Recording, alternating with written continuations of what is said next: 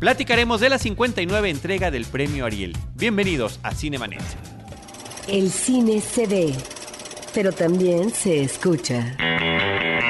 Se vive, se percibe, se comparte. Cinemanet comienza.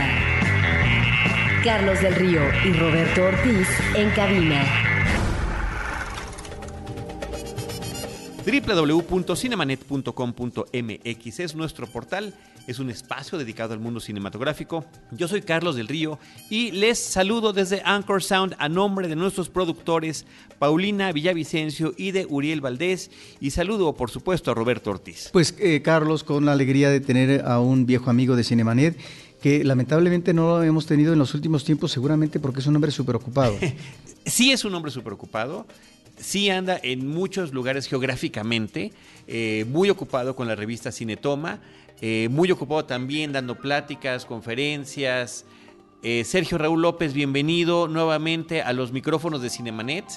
Un gusto estar aquí como las varias ocasiones que hemos estado. Varias ocasiones. También nos llegaste a acompañar en este espacio que todavía se sigue exhibiendo en Total Play, en el canal de, mm, de, de Sexualidad She, ¿no? Sí. Con- en algún episodio especial que tuvimos ahí contigo. Hablamos de. Pasolini. Sí, por supuesto. Pasolini y la sexualidad en su cine. Sí, sí, muy buen interesante tema, sí. Este, cuando tengamos el aviso, porque luego nos avisan que ya se va, lo andamos poniendo también ahí en redes para avisar a nuestro público, ¿no? Actualmente es a través del canal She en eh, Total Play y también se puede eh, suscribir el público a través de directamente el canal She, búsquenlo. Vamos a poner el link en este episodio para que ustedes lo chequen. Si se registra uno, también lo puede ver en línea, que eso es una facilidad. Se bien. ve se ve la- la, eh, los programas en línea y eh, toda la programación del canal en línea y el, el programa de cine lo pasan ciertos días y tiene también repeticiones. Así que bueno, platiquemos de eso también después. Pero Sergio Raúl López, bienvenido. Gracias por acompañarnos y bueno, nos hemos encontrado, nos hemos topado en eventos de prensa, por supuesto, en el evento Premio de Nominados del Ariel, en la misma ceremonia en el Palacio de Bellas Artes y acordamos que cuando pasara todo esto, que ya tiene varios días, eh, platicaríamos con calma del evento. Cuando bajara la euforia, digamos, del Ariel, ¿no? Así es. Es curioso, yo no sé cómo se piensa el Ariel, ¿no? Eh, en estos momentos de la industria mexicana en los que estamos haciendo demasiadas películas y se están viendo realmente poco, ¿no? Y se exhiben pocas, sí, ese es uno de los temas importantes, ¿no? De los temas importantes. Y curiosamente, pues ocurre con el cine mexicano lo mismo que ocurre con Hollywood, ¿eh? no, no, no es diferente. Cinco o seis películas acaparan al gran público y las otras 80 se reparten migajas, ¿no? Y, las demás no se estrenan nunca, ¿no? Sí, pero hay una industria como tal en donde los circuitos de producción, eh, distribución exhibición funcionan.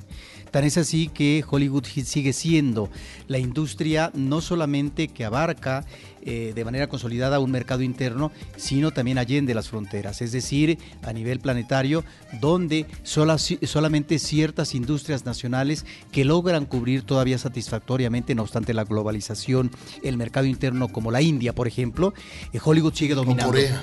Exacto. El, el- el problema en, en México es que no hay propiamente una industria. Existe la producción por parte del Estado. Existen más de 100 películas producidas al año. Hay que decir que hay que checar muy bien el número porque eh, más de 100, 130, 140 tienen que ver no solamente con largometrajes de ficción y largometrajes documental, sino también con cortometrajes. El problema es de esas películas, cuántas efectivamente logran ser arropadas por una distribuidora para que tengan exhibición en el circuito comercial, en qué temporada y si van a ser afortunadas o no en el eco favorable en taquilla. ¿Por qué? Porque finalmente son películas que a veces desaparecen después de una o dos semanas. Y es que co- con esas cifras, la cifra oficial del IMCINE son 160 películas realizadas en 2016 y 130 en 2015. Eh, y se cacareó muchísimo el huevo de que ya se estaba, se había superado el récord de películas filmadas en un año que pertenecía a 1958. Entonces tenía años sin batida esa marca, como si fuera una- un récord Guinness, ¿no?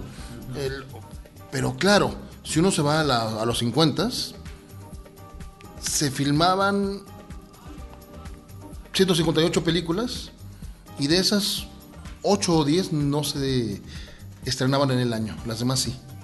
Y el market share de México en la cartelera local respecto a los Estados Unidos era como del 30 o 40%, es decir, el cine mexicano lograba el 40% de las ganancias, Hollywood lograba su 50%, 60%, y el resto del mundo, eh, el cine argentino lograba bastantes ganancias aquí, en los 50, pero el resto del mundo tenía su 30% también. Entonces, ahora ha cambiado muchísimo la, balanza porque Hollywood se queda en el 90 y tantos por ciento, México se queda el 8 por ciento y el resto del mundo se quedará con un 3 por ciento. En ese sentido, ¿tú qué opinas con respecto a una parte final de la ceremonia del Ariel que se desarrolló eh, recientemente en el Palacio de Bellas Artes, donde la presidenta habló eh, y, en eso me parece que hay un paralelismo en los discursos eh, de los presidentes últimos de la Academia Mexicana de Artes y Ciencias Cinematográficas, de ser como muy críticos, señalar situaciones de penuria, de, mm, incomodidad en el cine mexicano, etcétera. Y aquí ella externó sobre, eh, no sé si es toda la comunidad cinematográfica, pero parte de la comunidad cinematográfica de que el tema del cine mexicano tendría que abordarse en las próximas negociaciones de modificaciones del Tratado de Libre Comercio, el Telecan, con Estados Unidos y Canadá, porque desde que se firma en la época de Salinas en los 90, la situación del cine mexicano está en desventaja, sobre todo en el ámbito de la distribución exhibición. a lo que se refieren ellos es un término que se inventó después de la Segunda Guerra Mundial en Francia, eh, que tenía que ver con sus propias industrias culturales. Eh, cómo resguardarlas y protegerlas ante el embate de la gran cultura masiva, televisiva y cinematográfica. ¿no? Entonces ellos inventaron el término de la excepción cultural. Es decir, a los productos culturales no se les puede ver simplemente como productos industriales. Tú no puedes pretender que eh, una película como Amélie, que al mismo tiempo puede ser un gran negocio, no tenga o no contenga en sí misma valores culturales, valores nacionales que permitan que tu cultura se expanda por el mundo. Porque el cine evidentemente es un gran medio de aprendizaje, es un gran medio de comunicación humana. Entonces por medio del cine uno conoce qué es Krakatoa, ¿no? O, uno conoce eh, qué fue Waterloo o, o quién era el zorro del desierto. O las similitudes que tenemos con Rumania. Sí, sí, sí. ¿No? Por hablar de graduación, por ejemplo. Entonces, eh, eh, al ser el cine esta ventana cultural, pues los franceses decidieron protegerla con incentivos, porque no hay otra manera de proteger una industria cultural que pueda, digamos, competir contra Hollywood. Hollywood es un perfecto mecanismo de entretenimiento y de penetración cultural que no sé, cualquier de estas, este, Paramount, Universal, cualquiera de las majors, de las, de las grandes productoras de, de, cine de, Hollywood, pueden estrenar fácilmente en 30 idiomas el mismo fin de semana en más de 100 países, ¿no? Mm, cualquier título de estos blockbusters, ¿no? La Mujer Maravilla, eh, los Transformers, no sé qué, el... Spider-Man. Los Minions, que acabo de ver ayer, este, que no lo había visto. Eh, Spider-Man, esos se estrenan en 30 idiomas.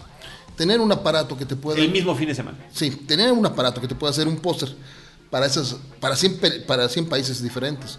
Negociar permisos, negociar las, todas las versiones de cine, ¿no? Este, subtitulada, con doblaje, etcétera, implica un, un poder económico absoluto. Pero también implica que es un negocio que permite hacer eso. yo creo que ahí hay el, problema de los discursos en México es que el gobierno destina una muy buena cantidad de dinero para producir películas. Los fondos van entre 800 y mil millones de pesos al año eh, para producir unas eh, mínimo unas 100 películas son las que se, se apoyan oficialmente eh, con esos recursos, y luego los productores dan el salto mortal hacia, la, hacia el cine comercial y quieren llegar a carteleras en condiciones ventajosas, sin que la película les haya costado un céntimo. Bueno, quizá hayan puesto un poco de su bolsa, de su peconio, pero nada que ver con el gran costo de la película, y al final quieren competir de tú a tú al hombre araña. Entonces no tienen idea de lo que están hablando porque no tienen esta experiencia de lo que es armar películas grandes para público grande, para público internacional. Y sin embargo creen que sí lo pueden hacer. Eh, entonces dicen, es que a mí Spider-Man me está quitando mis pantallas. Ojo, el sistema multiplex entró a México poquito antes de la firma del Tratado de Libre Comercio, porque se liberalizó el precio de la entrada del cine. Es un problema del que hablamos el otro día con Gerardo Salcedo. En la red de festivales, Inti Muñoz decía que el cine pertenecía a la canasta básica. Y Salcedo le decía, sí, pero ¿en qué condiciones tenían los cines cuando de pronto el precio de esa canasta básica era irrisorio para un negocio como el cine? Y entonces los cines se volvieron un lugar tenebrosísimo, ¿no? sobre todo en los 80s y 90s. Eh, con pisos pegajosos. Con pisos pegajosos que incluso capturaban ratas y cucarachas, ¿no?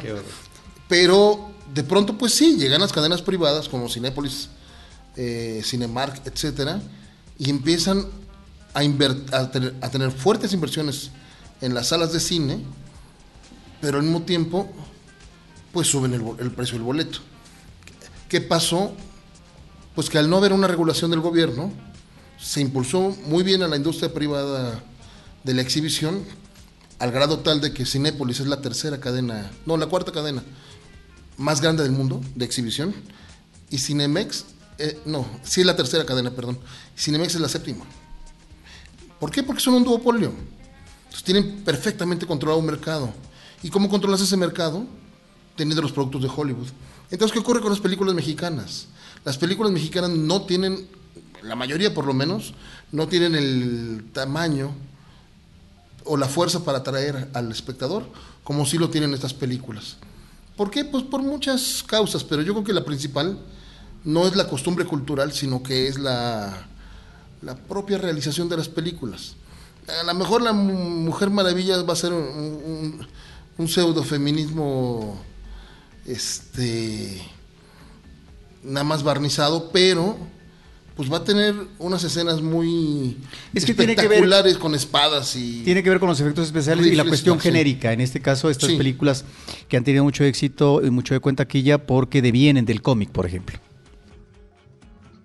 En cambio mm, vamos a entrar en detalles una película como la cuarta compañía los productores te dicen convencidos eh nosotros hicimos una gran película este, hicimos investigación de cómo se vestía la gente. Que hay valores de producción. Así que hay valores de producción, ¿no? Eh, es una gran investigación sobre, sobre cómo se vestía la gente en los 70 y, tuvimos que hacer toda la ropa. Y cada quien tenía cuatro vestuarios porque se rompían muy fácilmente, dadas las escenas de acción. Y entonces este, conseguimos autos, conseguimos filmar en el penal. Y además la película tiene un valor intrínseco porque es de denuncia. Entonces queremos que no solo sea una película que disfrute la gente, sino que concientice y, queremos que sea un movimiento nacional para renovar el sistema carcelario, como lo logró Presunto Culpable. Quieren hacer todo eso y ni sus propios actores han visto la película. Entonces, ¿qué pasó en el Ariel este año? Que la película que dominó tanto las nominaciones como los premios. 20 nominaciones y 10 premios recibidos. Fue vista en dos pasadas o tres en el Festival de Guadalajara, donde ganó, y después fue vista por los miembros de la academia. Y en ese interim, que fue de más de un año, muy poca gente más la ha visto. Sí, me tocó a mí la, oportunidad, eh, Sergio Raúl, de asistir a una función en Estudios Churubuscos que convocaron a prensa eh, en la sala THX para ver la película antes de la ceremonia, que yo consideraba que era una cuestión fundamental, sobre todo por el tema de la fuerza con la que venía, ¿no? con esos antecedentes que estás mencionando. Ahora, ¿no te da la impresión, eh, Raúl, de que eh, las películas ah, que obtienen los principales premios, una numéricamente hablando, que es la cuarta compañía, y otra eh, en rubros muy importantes, ¿no? Como mejor dirección, largometraje documental, que es Tempestad de Tatiana Huesa. Fotografía y música. Ambas películas, sí, ambas películas eh, se remiten a esta realidad cruel que vive el país. Y que en ese sentido me parece que no es gratuito que en esa línea de discurso, no solamente de la presidenta, sino de otras personas eh, ganadoras eh, del Ariel, se remitieron a, esta realidad desgraciada del país y que de alguna manera ya sea en el pasado, en la época de López Portillo, como la cuarta como eh, compañía, como en el presente, en el caso de Tempestad, a propósito de la, aplicación institucional de la justicia y por el otro lado las desapariciones forzadas. Bueno, ahí están estos, eh, digamos, grandes temas y que ahí es donde observamos, también como en la Academia de Hollywood, cómo a veces son ciertas uh, líneas temáticas las que van a acaparar la atención de quienes premian y que finalmente, independientemente de las cualidades que tengan las películas o no, son las ganadoras. Sí, hay ciertas líneas políticas y ciertas líneas, digamos, uh, para mí este es un tema bien importante porque analizándolo a fondo, sobre todo en el tema del documental, yo hablaba mucho del el tapón que han significado ciertos nombres de ciertos directores para el desarrollo, digamos, más sano del documental mexicano. ¿A qué me refiero con esto? Tenemos unos tres o cuatro creadores con una gran trayectoria que surgieron justo cuando comenzó esta, esta gran, digamos, eh, este gran impulso de los fondos a la producción y que se empezaron a recuperar las cantidades de películas eh, en el país. ¿Qué quiere decir con esto? El primer Festival de Morelia en 2003 no tuvo sección de competencia en ficción porque la única película que podía haber competido en ese momento era Nicotina. Entonces la eligieron como película de estreno. Entonces lo que sí se hizo fue una competencia de cortometraje y otra de documental. Que poco a poco Morelia hemos visto cómo crece hacia el lado. largometraje de ficción, primero para creadores primerizos, pues, o sea, primera y segunda película, y ahora ya es para cualquier cineasta mexicano, ¿no? Eh, pero eso se logró en 15 años de historia. En ese momento todavía no. Pero los documentalistas que llegaban en ese momento, algunos se perdieron en el camino, como me acuerdo de Antonino Isordia, que tenía un muy espectacular documental llamado 1973. Que de nuestros primeros episodios, hay una entrevista con él, por cierto. Importantísimo el documental. sí. Y esta carrera se perdió. El año en el que él nació, por cierto. Además, sí. Pero había otros documentalistas como Gerardo González, como Juan Carlos Rulfo. Que continuaron. Que continuaron esta carrera. Eugenio Polgovsky, ¿no? Y ellos son los que han mantenido más o menos el estándar alto del documental mexicano. Y recientemente ahora... Eh, y Tatiana Hueso. Con Tatiana Hueso.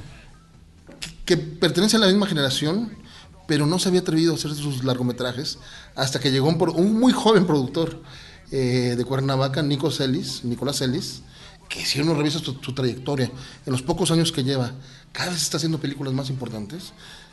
Y él fue el que le dio el impulso para hacer el lugar más pequeño y ahora Tempestad. Entonces, pero pienso que esos, eh, eh, esas carreras brillantes a veces opacan otras carreras que están proponiendo otro tipo de documental y que de pronto hay un, cierto tipo de trabajo que es el que permea más en la industria mexicana, bueno, en la institución mexicana, que el otro. ¿A qué tipo de trabajo me refiero? Bueno, son documentales muy poéticos, con mucho cuidado en la edición, mucho cuidado en la música, en el sonido, que muy frecuentemente abordan temas eh, sociales importantes y los denuncian pero al final rompen esta muy fina barrera entre lo universal y lo moral. Lo moral es algo local. La moral de un lugar no es la misma que la moral de otro lugar. La moral de una época no es la misma que la moral de otra época. Y nuestra época está cayendo en este mal que se llama la corrección política, que, que es... Eh, que, digamos, eh, cancela ciertos discursos para no discutir temas que agredan a cierto sector de la sociedad, sobre todo sectores, eh, digamos, mucho más eh, disminuidos o con menos poder, ¿no? pero el problema que ahí encuentro en el documental, y esa clave la encontré en algunos documentales de Herzog, por ejemplo, este sobre la pena de muerte, en el que pues él sin ningún problema entrevista a todos. A los padres de la víctima, a los victimarios, a los familiares de los victimarios, al cura local, al tipo que guardaba y que renunció a su trabajo el que guardaba la capilla donde se hospedaba la última noche el, condenado a muerte, y que renunció cuando llegó la segunda mujer ahí a pasar la noche, este, dijo, yo no puedo participar en esto. En fin, pero Gerso lo que hace es una trama que te vuelve el tema universal, es decir, te habla de la condición humana y te habla de los momentos en, la que, la condición humana sufren, eh, digamos, eclosiones, ¿no? Eh, pasa algo muy fuerte y entonces él pues, va y, y reconstruye pedazos, pero logra un canto humanista a través del documental. Y muchos documentales mexicanos lo que hacen es un canto justiciero, un canto legal, un canto, digamos, de reivindicación. Quizás sea por la situación del país, pero se quedan en lo moral y no vuelan hacia lo universal, no vuelan hacia la ética universal. Y creo que ese ha sido un problema del documental mexicano reciente, porque ha habido otros documentales que toman otros temas y no han tenido ese éxito, ¿no? Entonces, eh, no sé, el alcalde que ah, al mismo tiempo que es una denuncia sobre el poder, también puede ser el- un retrato del culto de la personalidad, ¿no? O eh, un- un- uno que me gustó mucho, ¿no? El, los eh, el de Man- Manuel Cañive sobre la la ay se acaba de ir sobre esta estrella que salía en Fandoilis esta Mariscal Ay, Silvia Mariscal. Silvia Mariscal, este, loca- Los silencios de la princesa. Al final no le permitieron entrevistar a la, a la, exestrella de la Gogó, pero se vuelve un trabajo muy fuerte sobre la influencia mala de Jodorowsky en los actores, sobre la época, sobre este choque entre la moral muy fuerte de las familias, la moral religiosa en los 60 y la apertura mexicana y lo que le costó a la gente que logró hacer esas aperturas. ¿eh? Entonces, de pronto este tipo de trabajos que exploran más allá no están teniendo la, la relevancia en premios que otro tipo de trabajos sí tienen y otro tipo de autores. Y me parece que estamos yendo hacia fórmulas que están siendo muy claras en cuanto al sentido de qué Pero fórmula dices tengo. fórmula, Sí. sí, puede ser fórmula para crear una obra, ¿no? Pero tú crees que sea con la finalidad de decir con esta voy a ganar los premios o responde a una situación real donde efectivamente se necesita un elemento como la denuncia. Yo entiendo el aspecto que quieres tú mencionar y subrayar y destacar de lo que puede significar un trabajo con otros, otro, otro alcance, ¿no? El alcance universal que estás mencionando. Pero ahorita posiblemente lo que necesita el país, y, como decías hace rato, las morales son reflejos de épocas, de lugares y de momentos, pues es lo que, lo que, lo que se necesita, ¿no? A, a lo mejor también viene de la tradición melodramática de este país, ¿no? Eh, También la podemos meter en la, por supuesto que sí. Pero cuando tú estás mencionando este manejo en los últimos años del del documental, ¿hacia dónde deriva? ¿Por qué algunos alcanzan preponderancia en términos de reconocimiento en premios y otros se quedan a la saga? Independientemente de si prosperan o no en taquilla, porque Sí. eso ya sabemos que es muy relativo. No, eso solo todo le pasó a Presunto tratando, Culpable y a De tratando. Exacto, tratándose Sí. de, de, ¿cómo se llama?, de documentales. Pero, a ver, eh, a lo que... De noche. ¿Hacia dónde, hacia dónde, digamos, hacia dónde diriges eh, esta situación? Hacia que se van estableciendo, si no lineamientos, si inquietudes que va fomentando la misma academia eh, con los votantes y que en ese sentido va inhibiendo también estas otras posibilidades, porque ahí estaría lo interesante de lo que estás diciendo. Eh, Está el caso de. Es un, es un caso que solamente por nombrarlo, por numerarlo, a mí me ha costado incluso censura. Pero la academia se dedicó durante seis años seguidos a declarar, primero a declarar desierta la categoría del largometraje de animación, porque aquí sí podemos ver dos géneros de trabajo. Los largometrajes de animación regularmente vienen de industrias muy grandes, que sí adolecen mucho de un buen guion, a veces no tienen un trabajo muy fino en su animación misma, pero que con los años han ido mejorando poco a poco, lo cual no obsta para que tengan un- las mejores taquillas del país. Uno, ve, uno revisa los últimos años y siempre en la lista de las 10 más taquilleras en México hay un par de animaciones al menos. ¿no? Eh, Pero esos trabajos se inscribieron en la academia y se declararon desierto porque el argumento era que la academia no debía premiar la, el esfuerzo, sino la calidad. Yo, inmediatamente decía, entonces, ¿por qué premiaron Pastorela como mejor película? sí es más esfuerzo que calidad, ¿no? Pero eh, lo que ocurre aquí es que esos criterios me parece que, que van más hacia qué tipo de cineastas conforman la academia y qué tipo de cineastas no están en la academia.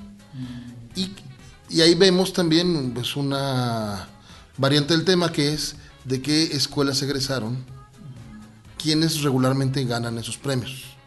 ¿Quiénes y no solamente en términos de dirección, ¿eh? En los directores, pues hay algo curioso con los premios Ariel.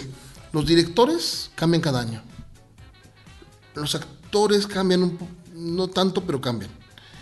Sin embargo, si nos vamos a las categorías técnicas, edición, sonido, Efectos musicalización, especiales. efectos especiales, es un grupito de 5 o 6 especialistas que ganan cada año. Bueno, Roberto Ortiz, mismos, hay un. Roberto Ortiz en maquillaje que lleva ya, que se nomina casi cada año. Cada año, sí. Y, y tiene, y a veces que ha estado doblemente nominado, ¿no? Y tiene ya muchos premios que ha, que ha ganado. O, o este María Fernández, ¿no? En el tema de vestuario, por ejemplo, ¿no? No, en los mejores efectos especiales este año tuvimos a José Manuel, Mar- José Manuel Martínez, tanto por 719 como por Desierto, por ejemplo, ¿no?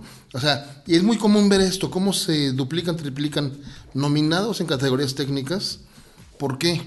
Porque en la industria lo que cambia son directores, argumentistas y, y guionistas.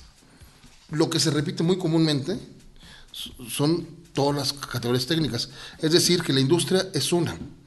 Los que producen cinco o seis películas al año, que son todos estos técnicos, que esos son la academia. No, y que llevan. Son el corazón de la academia. lle- exacto, y que llevan además muchísimos, muchísimos años de, de trabajo. O sea, hablas con el que ganó los efectos especiales por la cuarta compañía y dice, bueno, yo tengo en eso 30 años y me da mucho gusto. Y hablas con los de maquillaje y lo mismo. O sea, es. es Pero hay ese- un problema, si hay 20 nominaciones entre, entre ellos mismos, es porque, digamos que coincidieron con la misma película y va a haber más votos para esa película porque hay más especialistas que participaron en esa película o que conocen a esos especialistas y que entonces van a votar por ella. Sí, a mí me parece que ahí, eh, independientemente, repito, de las bondades que pueda tener una película, eh, estas nominaciones a veces resultan exageradas numéricamente hablando. Lo vemos en, en- en Hollywood. Y ahí me parece que hay una situación eh, en general de pereza de quienes hacen las nominaciones porque no ven las virtudes de, de otras, de, de otras películas. Si no, no lo tasan igual. ¿no? En el caso de esta ceremonia, creo, como en otras, encontramos tendencias. Y eso es lo que a mí me llama la atención. ¿Por qué tienen que ser puras mujeres las que entreguen los premios Ariel? ¿Por qué no la combinación con otros años de, de hombres y mujeres? ¿Y por qué, qué casualidad, que quien gana, estoy hablando independientemente de las virtudes de la obra cinematográfica, que por primera vez una mujer gana, ¿no? Por esta categoría de Tatiana Hueso, ¿no? De largometraje documental. De mejor dirección. De mejor, dirección, perdón, perdón, de mejor dirección. Decir, qué casualidad. Y la otra, es decir, ¿cómo estuvo, eh, eh, no sé si en el número de nominaciones, que perdón, en tres creo categorías hubo premio compartido? Es decir, eso me parece extrañísimo. O que, por ejemplo, no sé, los miembros se conmuevan de tal manera, parecen, digamos, que son una imitación de Hollywood, de poner a un chico con síndrome de Down como revelación masculina. Ahí es donde son cosas que me saltan a mí de repente y que, y que no me lo explico convenientemente y que en ese sentido sí me parece que hay, hay tendencias en donde yo no, yo no quiero especular de que hay mano negra y demás, pero perdón, ¿por qué? ¿Por qué esas similitudes? ¿Por qué esos manejos en paralelo? Me llama mucho la atención eso y que, perdón, eh, eh, eh, porque es, es de repente como muy claro que el premio al mejor actor, es decir, al protagónico de una película, esté repartido en dos en lo que es la nueva generación, es decir, un nuevo actor que se está abriendo camino y un actor que ya ha obtenido Arieles de una gran trayectoria que está muy bien en Almacenados, que es José Carlos Ruiz. ¿De veras todos coincidieron que tenía que ser compartido? Ahí son estas cosas que de repente me saltan. Hablando de la mejor dirección, yo dudé desde el principio que fuera la primera mujer en ganar alguna vez. Que dije, no, no es posible. ¿Ya lo revisaste? Y entonces me fui a la lista. Que yo, yo estaba seguro, lo, lo primero que dije fue, eh, Cinco días sin hora, que ganó mejor película en el 2010. Ópera prima. Segu- pero seguramente ganó también la directora. Esta, bueno, ahora les digo. Me voy a la lista y resulta que ganó Rodrigo Pla mejor director. No, cuando el premio de Paula Markovich ganó mejor película el premio y casi todas las categorías y la de Mora ganó mejor guion, adaptado y este mejor dirección. Mariana Chenillo. Y Mariana Chenillo, que yo pensé que también había ganado, resulta que ganó Carlos Carrera con Backyard. Carlos Carrera, que era parte del comité y que después iba a ser presidente de la academia, que también es otro problema, ¿eh? Cuando eres parte del comité y estás ganando premios muy frecuentemente, ¿no? O haces las voces de la ceremonia, o haces el guion y ganas, ¿no? Entonces, eh, me fui revisando las posibles eh, mujeres directoras y sobre todo estos dos casos me, me- me llamaron profundamente la atención porque evidentemente si el premio se lleva tantos galardones, ¿en qué momento se decide que por una justicia eh, Rodrigo Pla gane como mejor director? Si la otra ganó un montón de premios eh, de fotografía, bueno, los elementos que te van dando la mejor dirección, ¿no? Pero como es, también pasa en la Academia Gringa, ¿no? Sí. También sucede en la Academia Gringa. No, y, y lo vemos hasta por épocas, ¿no? O sea, muere Franco y el cine español empieza a ganar Oye, premios, no, ¿no? no, lo, no lo hagas de tanta atención. ¿A qué llegaste de conclusión con esta investigación? ¿Encontraste a alguien más? No. ¿O efectivamente sí es la primera? Es la primera mujer en la historia. Eh, como pasó con María José Seco, ¿no? Que dicen, bueno, es la primera mujer en ganar mejor fotografía. No, porque con Taboada en alguna película de estas de El gato Becker, ¿no? Hasta el mismo tiene miedo. Ya había ganado una fotógrafa. Y ahora ya tenemos tres fotógrafos que han ganado el Ariel, ¿no? Porque el año pasado con las elegidas también ganó una fotógrafa de Tijuana. Pero de pronto la presencia femenina en la academia es muy escasa. Muy, pero, pero sin embargo, en esta Es- ceremonia es a lo en que particular, las dos personas con mayor número de nominaciones para este evento, la 59 entrega del Ariel de 2017, eran Mitzi y Vanessa Arriola por la cuarta compañía, porque era guion, edición, dirección, producción y ópera prima. Y Tatiana Hueso por eh, su película de Tempestad, que era, eh, era Tenía ocho. mejor documental, mejor película. Ajá. Sí, pero ella, ella, yo estoy hablando de las personas, de, de Mitzi y Vanessa Arriola, cinco nominaciones, y Tatiana Hueso, cinco nominaciones. Claro, claro. Las dos estaban, no en todas coincidían, pero eh, estaba esta situación de que eran eh, las personas con, con la, la- la mayor posibilidad de, re- de recibir premios a nivel personal, ¿no? Y entonces para mí es, eh, resulta muy curioso porque parece que hay cada ceremonia criterios cambiantes. El año pasado, bueno, Las elegidas es una película bastante decente, pero para mí sigue siendo estudiantil. Es decir, no es una película de un profesional del cine. Eh, No es la gran película. no es la gran película, tampoco lo era 600 millas. Yo creo que quien era un cineasta que había llegado a la madurez el año pasado era Julio Hernández Cordón, con Te Prometo Anarquía, que ahí se veía 50 Era la locaciones. película que debió de haber estado en la parte final, ¿no? Sí, y lo mismo había pasado un año antes, cuando Carmín Tropical se quedó con un par de premios. ¿no? Eh, este año me parece que la película más borrada del mapa, bueno, almacenado me parece que, que- que merecía un poco más de, De atención. de atención. Sí, pero sin embargo termina llevándose tres premios Sí. y tres premios que me parecen importantísimos y nada más decirlo, no, me- el premio mejor guion adaptado que el, pri- el propio realizador español de la obra de teatro de principios de siglo adapta porque sí hay un cambio, ¿no? Y, sí- y sí y no se siente como teatro filmado, que es algo que me llamó la atención. en A pesar caso- de- en sí. a pesar de estar basado en una obra de teatro, una obra de sí, teatro, claro. sí. A pesar de ser teatro filmado, no lo parecía esa película de Jack Saga y el reconocimiento a sus dos actores. Digo yo protagónicos, ¿no? Porque al final de cuentas creo que inclusive José Meléndez tiene mucho más tiempo de pantalla Que José Carlos. que José Carlos, este, por, eh, por esta película, ¿no? Pero sí siento que los dos eran protagónicos. él sí, no- sí, sí, sí, sí. Pero Yo- creo que Por a eso repartieron, por pero eso acuérdate que también es la producción de la película la que decide en qué, en qué categoría quiere que no- nominar a sus, Claro. a sus actores, ¿no? Pero sí merecía más, sí entiendo. Pero evidentemente Maquinaria Panamericana a mí me parece una película que refresca la escena del cine mexicano. Digo, es fruto de un tipo que se fue a Polonia primero aprender polaco y luego estudiar en la escuela de Lodz, que es una de las escuelas más rígidas y más, eh, digamos, este, duras para aprender el cine. ¿eh? Joaquín del Paso. Joaquín del Paso. Y regresa con esta idea, que quizá, bueno, todavía no es una película madurísima, pero sin embargo tiene elementos que en el cine mexicano hace mucho no vemos, humor negro, eh, esta, este retrato coral de la sociedad Increíble. Mexicana. ese- ese- Y volverse una metáfora de la sociedad de, de- de la sociedad contemporánea mexicana. Eh, y, y para mí es importante porque a, a mí me parece que, que la- los votantes de la academia, a pesar de que dicen lo contrario, no vieron la película. Ese es el otro problema. ¿Quiénes ven y si ven todos los Oye, perdón, materiales? perdón, nada más el comentario, eh, que a mí me toca decir la parte numérica en ese sentido. No, se lleva el premio a mejor guion original. No se va con las manos vacías. Joaquín del Paso, junto con su compañera, eh, Esta, polaca, ajá, cuyo nombre en este momento sí se me está escapando. Lucy Paulac, Lucy Paulac. Paulac, eh, que por cierto es un comentario muy desafortunado, diciendo, bueno, miren, el hombre araña y la mujer maravilla la encuentran en pirata. Eh, compren piratas esas películas y, y, y gasten en Cinépolis por vernos a nosotros. Y dije, híjole, yo no pago 60 pesos.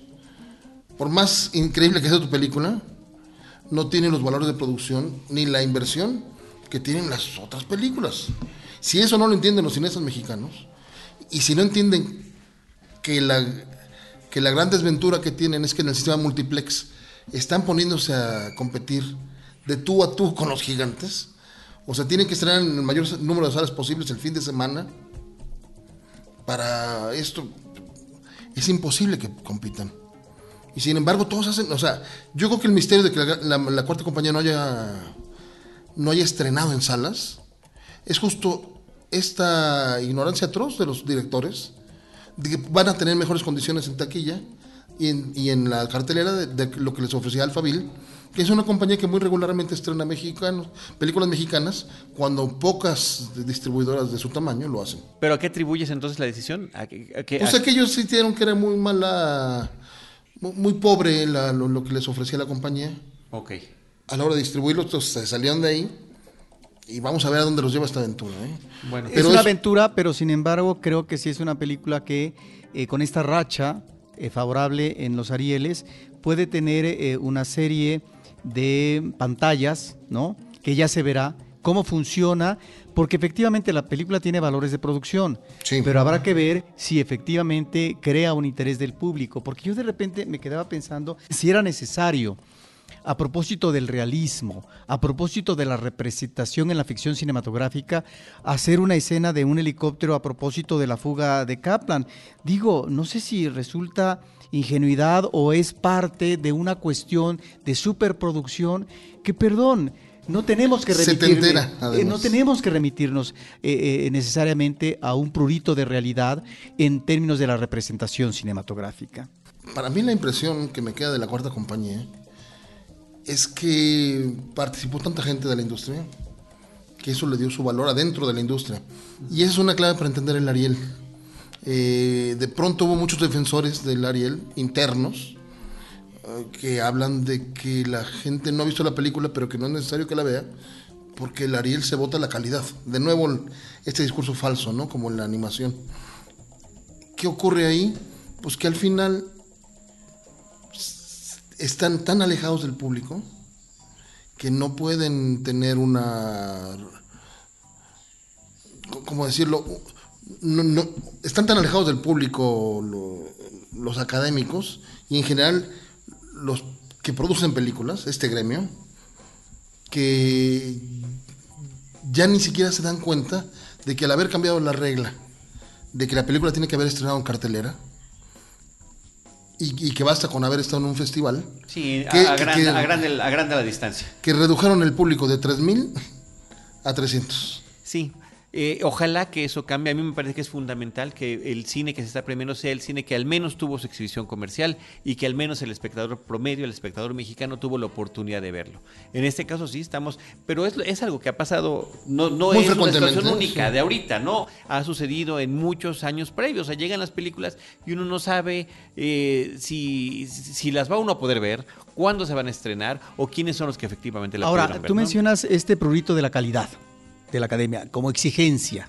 Eh, y sin embargo, hicimos dos programas sobre los cortos de animación, de ficción y documental que me pareció afortunado que se presentaran en un canal cultural, en este caso el canal 22, previamente a la ceremonia, porque es la única manera de poder ver, porque no va a haber circuitos ni siquiera alternativos, porque presentan largometraje. O, o en Filming Latino, no en una plataforma digital. Había las posibilidades Sí, de ver. Pero aquí era, digamos, una cuestión gratuita, televisión abierta. De tal manera que cuando vemos los niveles en general de esos cortos, perdón, es decir, no pasan la prueba. La mayoría creo que se quedan en, en un nivel muy bajo y que excepcionalmente sí encontramos dos, tres trabajos afortunados, pero por ejemplo en la animación hay una gran pobreza en las historias, ¿no? Hay de repente atisbos en los diseños gráficos y nada más.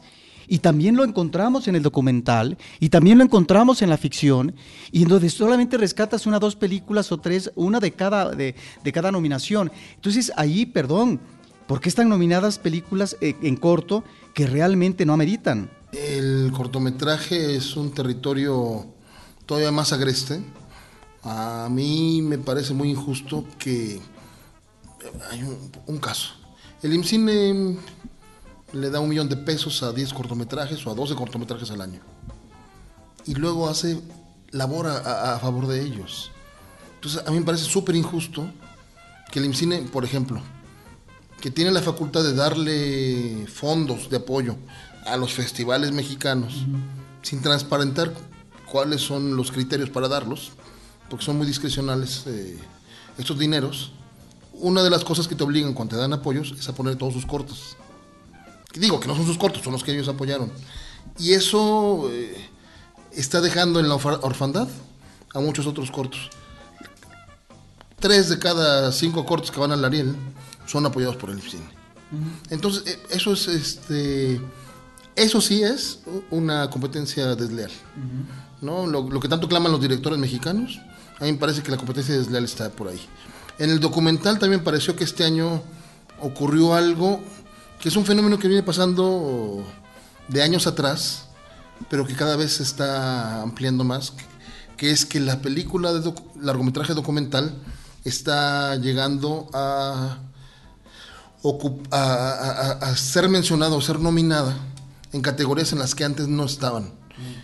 Tenemos ejemplos en los años recientes. Yo creo que desde la película de Ladrones Viejos, eh, o la de De Berardo, ¿no? Sí, o la de Gabriel Orozco, eh, Juan Carlos Martín, que ya comenzaron a aparecer en otros rubros, ¿no? En el 2000, 2002, 2003. Más o menos, yo siempre digo, cuando empezó Morelia, ya estaba este fenómeno. No, no es que Morelia lo haya desatado, pero que haya surgido es, es, este como festival es, es indicativo de eso. Empezó a haber más eh, atención a- hacia este tipo de, de trabajos. Entonces, lo que ocurrió en el Ariel es que muy frecuentemente vemos que hay documentales que están nominados en mejor fotografía, incluso en mejor guion este año ocurrió, ¿no? Tempestad estaba como mejor guion. Eh, Bueno, ganó música y ganó. ganó música fotografía. y ganó fotografía, pero ah, al final lo que pasa es que esta expansión del documental hacia otras categorías está generada por los mismos miembros de la academia que son documentalistas y que consideran que el documental merece más premios. Ahora, regresando a la academia. Cosa que le está quitando premios a las ficciones. Sí, regresando a la ceremonia como tal, sí quiero eh, no dejar pasar este programa eh, sin mencionar esta cuestión que es inacabada en términos de la ceremonia que para ser atractiva ante el público. Me parece que estas últimas ceremonias experimentan otro tipo de puesta, ¿sí? Sí. Que, que no es que diga que sea afortunada, pero que pues ah, intenta otra, eh, una variante, ¿sí? De los manejos humorísticos que eran francamente chabacanos, Sí. francamente de, de- de- de subdesarrollo y que realmente, bueno, eh, bueno, pero, pero era la imitación al Oscar. Y que ahora manejan otro planteamiento. Por ejemplo, el año pasado la técnica Benshi. ¿No? que ya estos mismos dos actores de esta técnica ya habían presentado en Cineteca Nacional y se presentaron en el extranjero en, en Japón con el automóvil, Automóvil gris, gris, sí. ¿sí? Eh, me pareció, digamos, interesante. Del riego, ¿no? Y, Sí, ajá. y ahora, digamos, este manejo de una baterista que va marcando los elementos suaves o fuertes eh, o muy exaltados de acuerdo al tipo de discurso o de nominación, o dos diseñadores, un dibujante, un dibujante y un diseñador gráfico, me parece que es interesante como apuesta.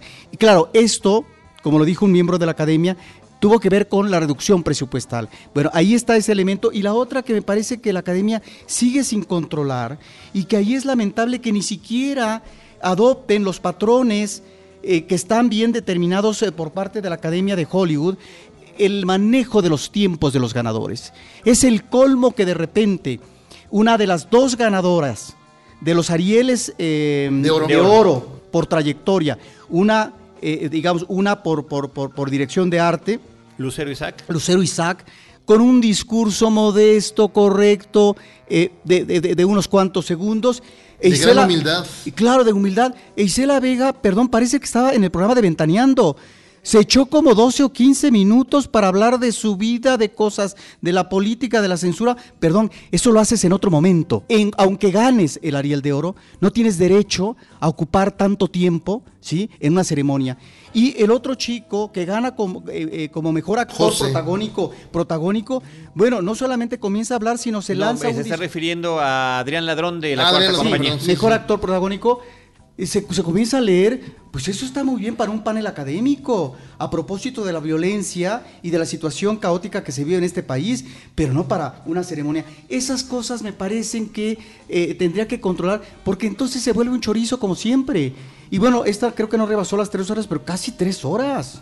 Fu- Fueron 28 categorías esta vez. Simplemente en actores había cuatro categorías, en actrices había cuatro categorías. Actor de cuadro, coactuación, eh, Revelación, revelación y actor protagónico. Ujú. ¿no? Eh, la cuarta compañía tenía Siete, siete nominaciones, nominaciones, siete de, de actuación. actuación y ocho técnicas. Por eso llegó a las 20. Ujú. Entonces, simplemente en dar esos premios se tarda las tres horas. Ahora, hablemos de los presupuestos. En 2015, los etiquetados, el presupuesto etiquetado de la Cámara de Diputados para la Academia fue de 7.820.800 pesos. El año pasado les aumentaron un montón, a 14.987.049 pesos. Y este año le redujeron a 3 millones y medio. Eso no es no tener dinero.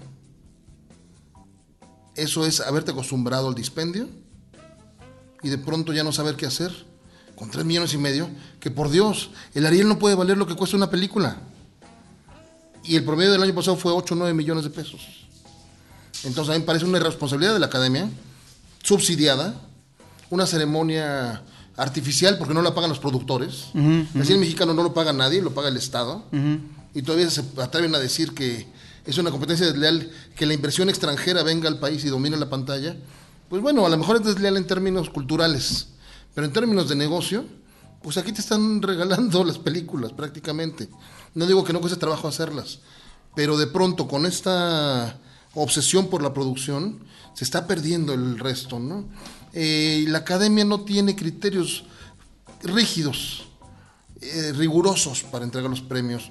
Eh, mandan a la, a la una película que desde Beautiful para acá, es decir, seis, siete películas en fila, Al Oscar, al Oscar. de, perdón, al Oscar, no ganan No, más no que un par de Arieles. O, o- o no quedan, bueno, no, desierto no ganó nada, quedó desierta Sí. finalmente, ¿no? Después de tener varias nominaciones, más de 10. Y, este, Igual que 600 y no, millas el año y no pasado, quedó, ganó dos premios. Y no quedó ni siquiera entre las últimas, porque además de los de las cinco que se anuncian finalmente como nominadas para el Oscar, hay una lista, ¿no? Un shortlist que son de 10 o Sí. 12 o 9, dependiendo Y de cada tampoco año. pasan ahí. Y no, no las vemos ahí reflejadas. Que ahí ¿no? tiene que ver con la contradicción entre lo que mandas a tal o cual festival. Es decir, al Oscar, películas que podrían tener más valores de producción, Pero entonces, ¿dónde está el reconocimiento? Efectivamente, como ustedes están diciendo, aquí en la academia. Y que además ni siquiera están entendiendo los criterios de Hollywood, ¿no? Para el Oscar. Pero, en fin, y yo, eh, hay un caso emblemático, me parece. Hay un documental absolutamente.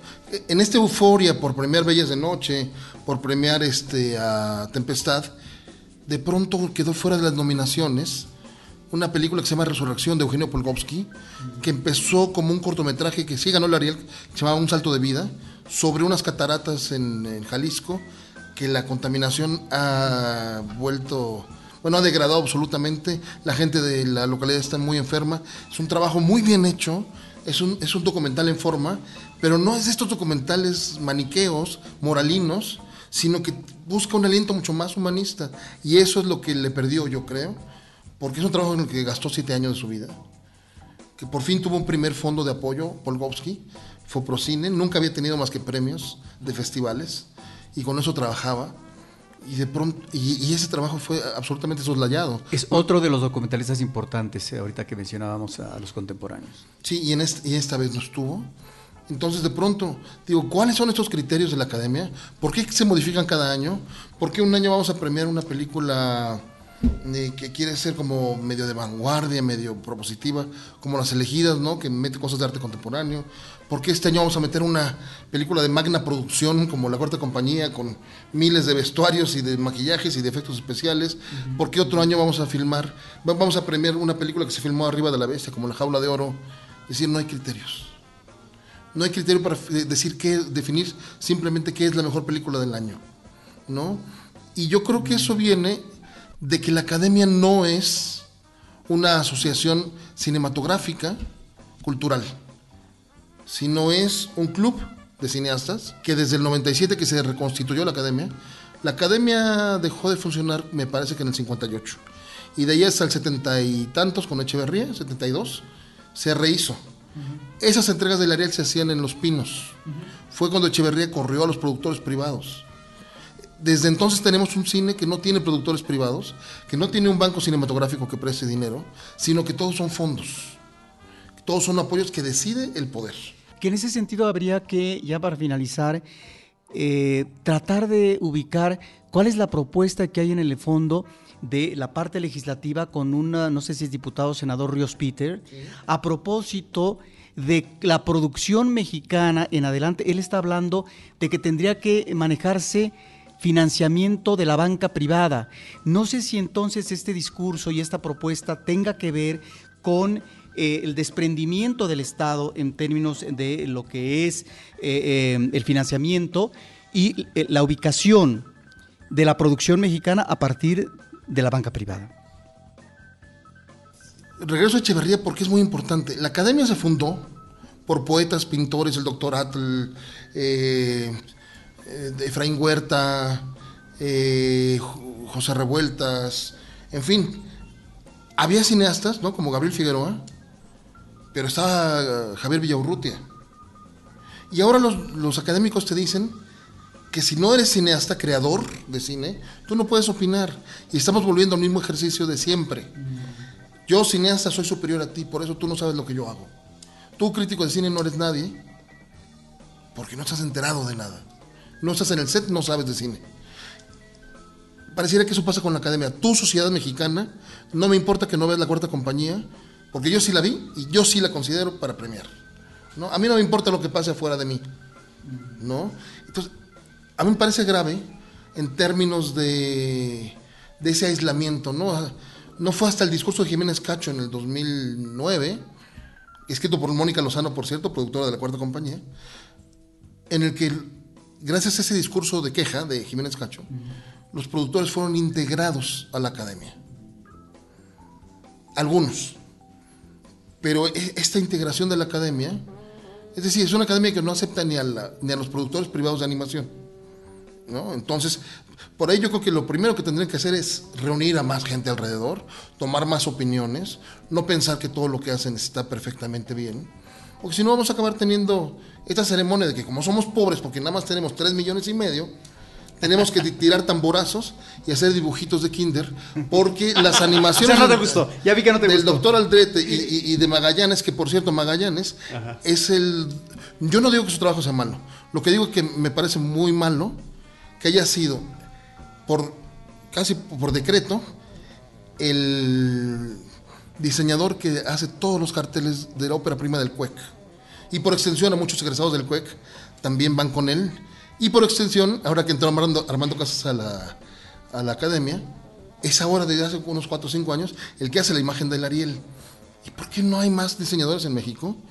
¿No? Y bueno, ya cuando entonces vamos a ser pobres y vamos a poner dibujitos en la mesa, pues tiene que ser otra vez él con el doctor Alderete, que hizo este año, el año pasado, la imagen del Ficunam.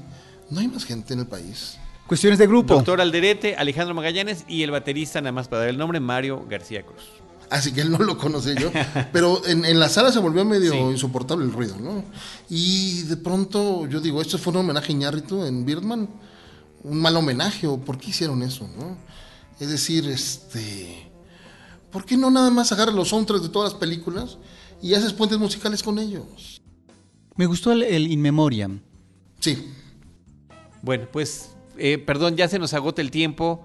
Eh, estimado Sergio Raúl López, muchísimas gracias por haber venido. Tú tres temas, así que como son como para desarrollar uno por uno, Sí. realmente, ¿no? Y hoy la intención era eh, platicar sobre la ceremonia de Ariel 59, plati- tocamos algunos puntos, pero efectivamente, bueno, la plática nos lleva hacia otros, así que tendrás que regresar para poder, y, y que vayamos aterrizando cada uno de ellos, porque son importantes de- y, y muy importantes dentro del contexto de la producción y distribución de nuestro cine nacional y de la forma en la que es reconocido.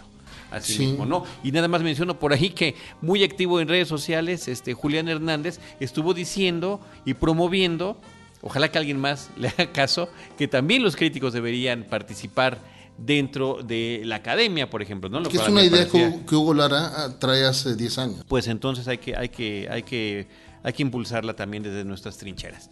Sergio Raúl, qué gusto saludarte. ¿Redes sociales? Eh, arroba Cinetoma, también Cinetoma en Facebook, en Twitter y en Instagram. Y Sergio Raúl López con una sola L en, en los tres también. ¿Ya cuántos años de cine toma?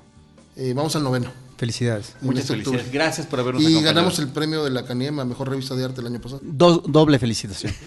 Muchas felicidades y muchas gracias. Muchísimas gracias a ustedes. ¿eh? Roberto Ortiz y un servidor, a nombre de Uriel Valdés también, les damos las gracias por habernos acompañado, de Paulina Villavicencio desde Anchor Sound. Les recordamos redes sociales, arroba Cinemanet, facebook.com diagonal Cinemanet, Cinemanet1 en Instagram y Cinemanet1 en eh, YouTube. En cualquiera de esos espacios les estaremos esperando con cine, cine y más cine. Cinemanet termina por hoy. Más cine en Cinemanet.